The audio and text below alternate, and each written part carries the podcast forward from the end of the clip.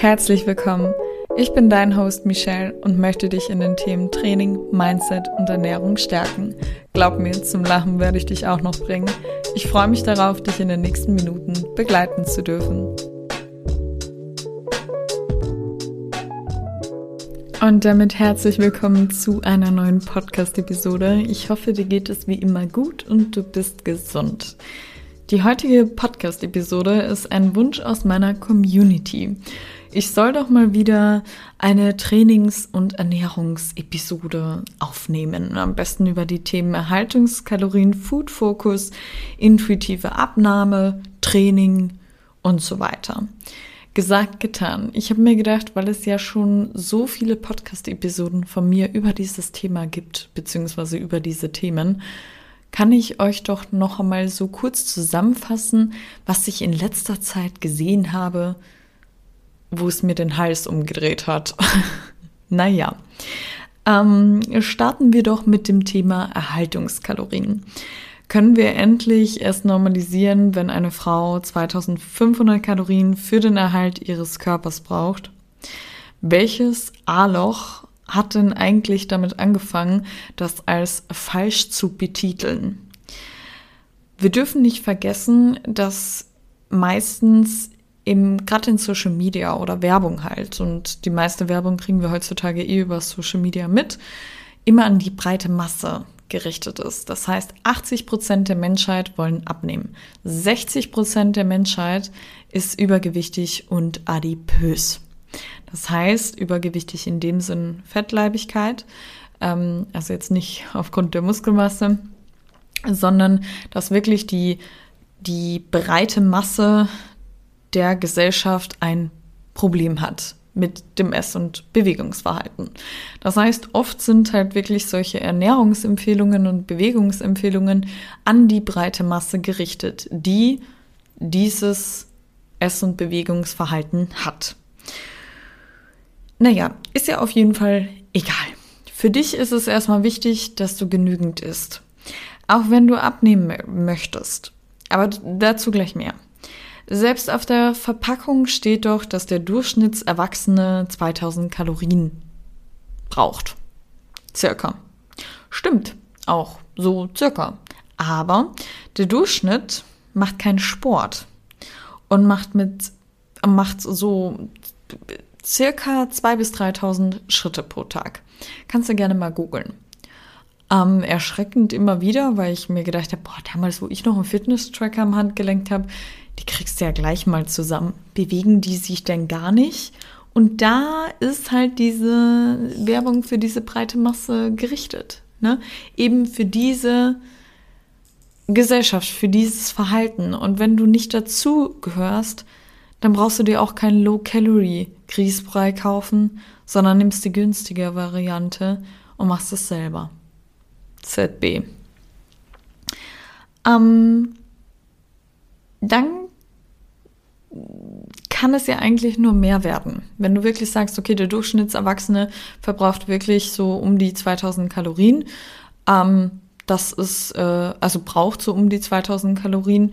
Ähm, Michelle sagt, ja, das könnte auch stimmen, dann brauchst du ja auf jeden Fall mehr, weil ich bin mir sicher, du machst eventuell mehr Schritte am Tag, hast eine höhere Alltagsaktivität. Du brauchst auch keinen Fitness-Tracker, um das Ganze abzuchecken. Du weißt, wenn du dich mehr bewegst, ne, als zwei bis 3.000 Schritte und ähm, machst dann daneben auch noch Sport.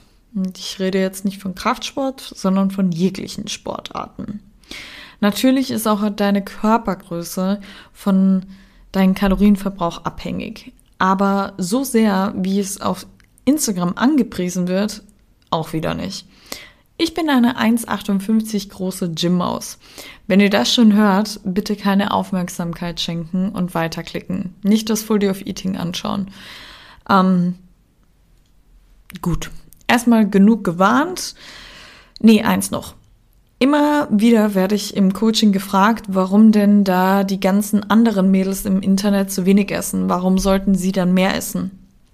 Ich finde es immer unverantwortlich, das Ganze mit Kalorien anzugeben. Punkt eins. Das finde ich echt beschissen. Und gerade weil es halt eben nur einen weil es halt eben nur einen Tag der ernährenden Person preisgibt. Das heißt, man weiß nicht, wie sie sich die letzten sechs Tage ernährt hat. Und meistens haben die Leute keinen Plan, wie ein gesundes Essverhalten funktioniert. Denn die, die begriffen haben, dass der Körper Energie braucht, um Energie ausgeben zu können, essen nicht zu wenig und zählen eigentlich nicht Kalorien. Schon mal daran gedacht? Aber jetzt, genug gewarnt. Kommen wir zu dem Punkt, wie du rausfinden kannst, wie hoch deine Erhaltungskalorien sind. Und jetzt sage ich dir mal was. Ich habe sie nie bei mir und nie bei einer Klientin herausgefunden. Bist du jetzt geschockt? Ich denke ja. Aber warum nicht? Weil meine Mädels nie mit zu wenig Essen von einem Coaching entlassen werden, Punkt eins. Und ich darf unabhängig von dem Ziel oft erstmal die Energiezufuhr der Dame erhöhen. Irgendwann kommen alle an einen Punkt, wo sie selbst sagen, nee, ich kann nicht mehr. Jetzt wäre es quasi nur noch Stopfen. Ähm, nicht, weil was Negatives passiert ist, hups, man hat sich negativ verändert äh, von der Optik her, ähm, sondern einfach nur, weil es nicht mehr sonst Listen to Your Body heißt. Und an diesen Punkt kommst du, wenn du wirklich Woche für Woche deine Kalorien erhöhst. Je nach Ausgangslage 80 bis 150 Kalorien. Und je nach Ausgangslage kann ich meinen Klientinnen auch sagen, wo denn die circa sind. Und von Woche zu Woche lernen sie und vielleicht bald auch du, dass ihr dein Körper Energie braucht. Meistens verändert sich sogar der Körper noch ins Positive. Sprich, mit mehr Essen sehen sie besser aus. Du hast immer zwei Möglichkeiten. Entweder du akzeptierst deine Situation, so wie sie jetzt ist, oder du änderst etwas. Du triffst immer eine Entscheidung. Wenn du weißt, dass deine jetzige Situation falsch ist, dann bleibt dir ja eh nur noch die Lösung übrig. Das heißt, du weißt ja schon, was die Lösung ist. Entscheide dich klug und entscheide dich für mehr Lebensqualität oder überhaupt für Lebensqualität. Ja, auch bei Klientinnen, die abnehmen wollen, darf ich oft erstmal die Kalorien erhöhen. Manchmal schon sehr niederschmetternd für die jeweilige Dame. Doch gleichzeitig irgendwie befreiend, weil sie selbst wissen, mit dieser niedrigen Energiezufuhr hat es ja nicht geklappt. Im besten Fall starten wir danach eine intuitive Abnahme. Im Coaching lernen sie, wie diese funktioniert. Du brauchst ein kleines Jüngerchen, und kein Verhungern. Du brauchst nicht jeden Tag im Kaloriendefizit sein. Eine völlig neue Ernährungsweise bringt dich erst recht nicht ans Ziel. Wenn du nur Leitprodukte konsumierst, wirst du dein Ziel nicht mit noch mehr Leitprodukten erreichen. Das Problem ist ein anderes. Wer sein Ziel von einem 0,2% Joghurt oder einem Exquiser Fitline-Käse abhängig macht, hat ein anderes Problem. Erschaff dir immer erst eine feste, einsturzgesicherte Grundlage. Dann bist du bereit für eine Diät. Die Diät könnte nämlich auch vielleicht funktionieren, jedoch dich am Ende auch nicht so zufriedenstellen. Oder du hast auf einmal, wenn das Defizit zu hoch war und zu lange bist im Defizit, einen niedrigen Stoffwechsel, kannst kaum was mehr zu dir nehmen. Oder ähm, landest in Binge-Eating. Je nach Ausgangslage sollte dein Kaloriendefizit 250 bis 800 Kalorien hoch sein. Ja, auch bei einer intuitiven Abnahme brauchst du natürlich nicht zählen. Wenn du dir aber wirklich bewusst wird und du das erste Mal eine intuitive Abnahme machst, kann es dir helfen, wenn du so ein Gefühl dafür bekommst, was denn so 250 bis 800 Kalorien sind. Sagen wir mal, der Schnitt braucht 400 Kalorien. Du fängst schon am Frühstück an, etwas zu reduzieren nicht eliminieren, sondern reduzieren. Das heißt vielleicht beim geliebten Porridge ein paar weniger Haferflocken, zum Mittag ein bisschen weniger und am Abend ein bisschen weniger. Und wenn du ganz schlau bist, lässt du dir einen kleinen Puffer. Sprich, erhöhe nicht deine Bewegung. Erhöhe sie erst, wenn du merkst, es geht nichts weiter. Hab Geduld, das Ganze dauert meistens mindestens drei Monate. Nur wer Geduld hat, äh, erreicht am Ende sein Ziel. Die Ungeduldigen bleiben auf der Stelle stehen. Eine junge Dame mit einem Narzissten an ihrer Seite hat letztens in ihrer Instagram-Story eine neue Abnehmmethode beworben. Proteinfasten. Und zwar mit den Worten, Proteinfasten am Morgen vertreibt Hunger und Sorgen. Jemand, der in Deutschland mit einem gewissen Einkommen Hunger als Problem darstellt, sollte aus Social Media entfernt werden. Fremdschämen und Null Wertschätzung. Und dennoch feiern sie die Menschen. Nee, dennoch feiern die Menschen sie. Andersrum, sorry. Lass dir das mal wirklich im Kopf zergehen. Die nennt Hunger als Problem. Das Problem ist, dass die auch noch Model ist. Das heißt, sie bestätigt sogar jedes Klischee. Irgendwas hat sich jetzt davon gereimt, ne? Ja. Könnte auch noch Dichterin werden. Mal sehen. Naja, mit meinem Deutsch. Mh. Hm. naja. Ähm, und daher fühlen sich viele Frauen unsicher. Bitte unterstützt so etwas Gefährliches nicht und glaube nie an unrealistische Dinge. Finde deine Ernährungsweise raus. Wie du unrealistische Dinge herausfindest? Ganz einfach. Frag dich selber, ob du das die nächsten 50 Jahre durchführen kannst. Nicht durchziehen, durchführen. Ernährung sollte nie etwas mit durchziehen zu bedeuten. Außer du machst Bodybuilding. Das ist aber ein ganz anderes Thema. Proteinfasten Leben lang, obwohl man gern frühstückt und voll der Frühstücker ist, dann ist es für dich unrealistisch. Ähm, haben die denn eigentlich gar keinen Food-Fokus? Das frage ich mich immer. Und dann weiß ich auch schon die Antwort. Natürlich haben die einen Food-Fokus. Was ist denn das eigentlich und wie entsteht dieser? Man macht sich verstärkt Gedanken darüber, was man als nächstes isst. Und auswärts essen kann man teilweise schon fast vergessen. Man macht sich stundenlang Gedanken, was man in dem Restaurant isst. Man hat Angst, nicht satt zu werden. Food Focus tritt nämlich meistens auf, wenn man eine strenge Diät macht oder eine Diät ohne Diätpausen durchführt. Man verliert nämlich das Sättigungshormon namens Leptin und es steigt das Hungerhormon namens Grelin. Das heißt, der Körper möchte, dass du an Essen denkst und möchte dadurch, dass du aus dem großen Defizit rauskommst. Denn dein Körper ist immer, immer, immer aufs Überleben gepolt. Auch Übertraining kann einen Food-Fokus hervorrufen, weil man unterversorgt ist. Ebenfalls kann auch Fasten einen Food-Fokus verstärken. Man ist im Wartemodus und man wartet nur darauf, bis man wieder essen kann. Also ja, Food Focus ist nicht normal. Du weißt ja, was du zu tun hast, wenn du unter einen leidest. Kommen wir zu den Training. Was ist mir jetzt im Bereich Training in letzter Zeit aufgefallen? Es werden einfach Leute gefeiert, wenn sie sagen, dass sie das Training wegen der Optik machen. Versteh mich nicht falsch. Die meisten fangen wegen der Optik an. Hab ich ja auch. Aber irgendwann verwandelt sich das zu Spaß. Denn sonst kannst du nicht etwas langfristig durchführen.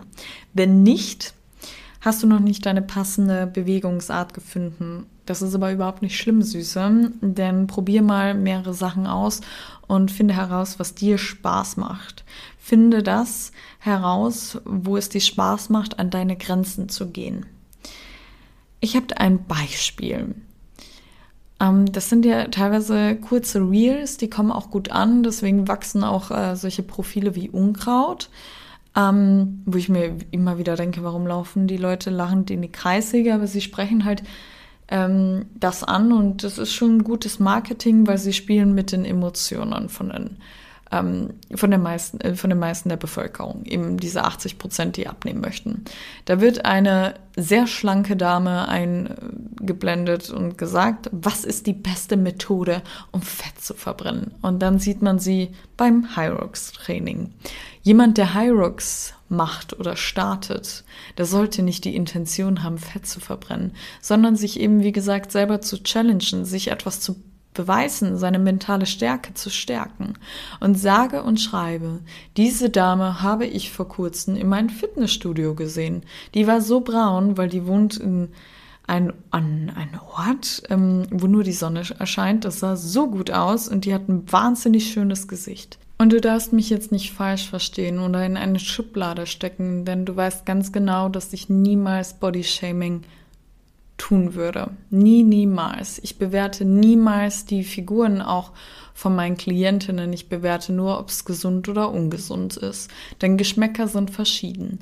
Dennoch möchte ich, dass jeder seinen Körper so verkörpert, wie sein Lifestyle ist. Und die Dame isst nun mal sehr, sehr, sehr wenig. Das ist kein Geheimnis, hat eine erfolgreiche Diät hinter sich gebracht. Erfolgreich in dem Sinn, dass sie abgenommen hat. Es hat geklappt, hat zwar gemeint, sie möchte das Gewicht halten. Mir war klar, dass das nicht funktioniert mit dieser geringen Kalorienanzahl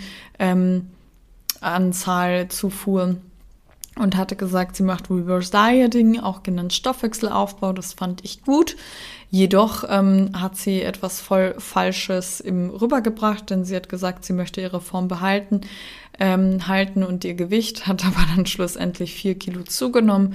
Ähm, und das sollte eigentlich der Menschheit, die dieses Profil verfolgt, ganz genau eigentlich zeigen, hey, da stimmt was nicht. Die kann ja nicht mal selber ihre Sachen einhalten. Das kann doch nicht richtig sein. Sie ist nämlich der, die Trigger-Person Nummer eins in meinem Coaching. Es wird immer wieder der Profilname genannt. Das ist der Wahnsinn. Und ich folge ihr natürlich nicht.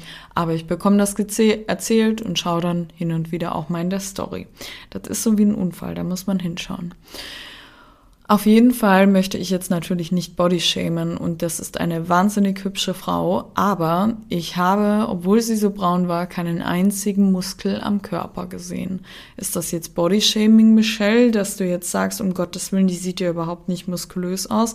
Nein, ich möchte euch nur zeigen, weil es mich geschockt hat. Es war einfach nur ein schlanker Arm, da hast du nicht die Schulter oder den Trizeps gesehen oder sonst irgendwas, wenn sie doch ihre Hyrox-Fettverbrennung macht und ihren Kraftsport und so weiter dass es nun mal wichtig ist, während dem Training, während man überhaupt trainiert, nicht während dem eigentlichen Training, ähm, während man halt generell sich entscheidet, dazu regelmäßig Sport zu machen, auch genügend zu essen. Denn ich bin mir ganz, ganz sicher, dass die Dame unabhängig von der Optik, darum geht's nicht, viel, viel mehr Leistung erbringen könnte, wenn sie denn auch genug essen würde.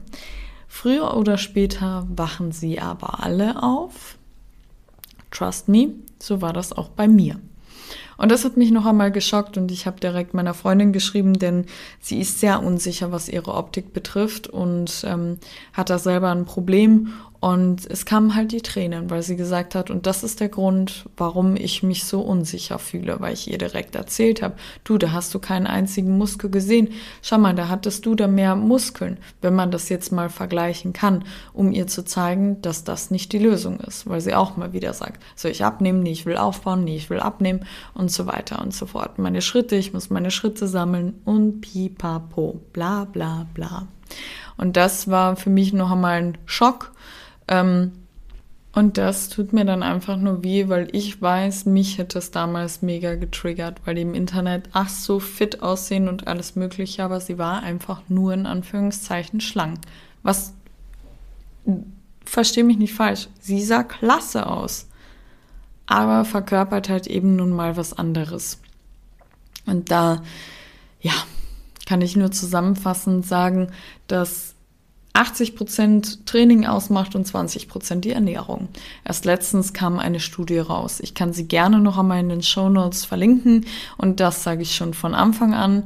Und äh, dementsprechend, um diese Trainingsleistung zu aufrechterhalten, damit überhaupt der, der, der Sport Spaß macht, damit du dich challengen kannst, damit du einen Ausgleich hast, musst du essen. Anders geht's nicht.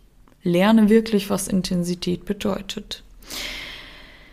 Als nächstes möchte ich noch ganz kurz erwähnen, was zu dem Thema intuitive Ernährung. Und zwar gehört dazu ganz gleich Appetit, Sättigung und Hunger.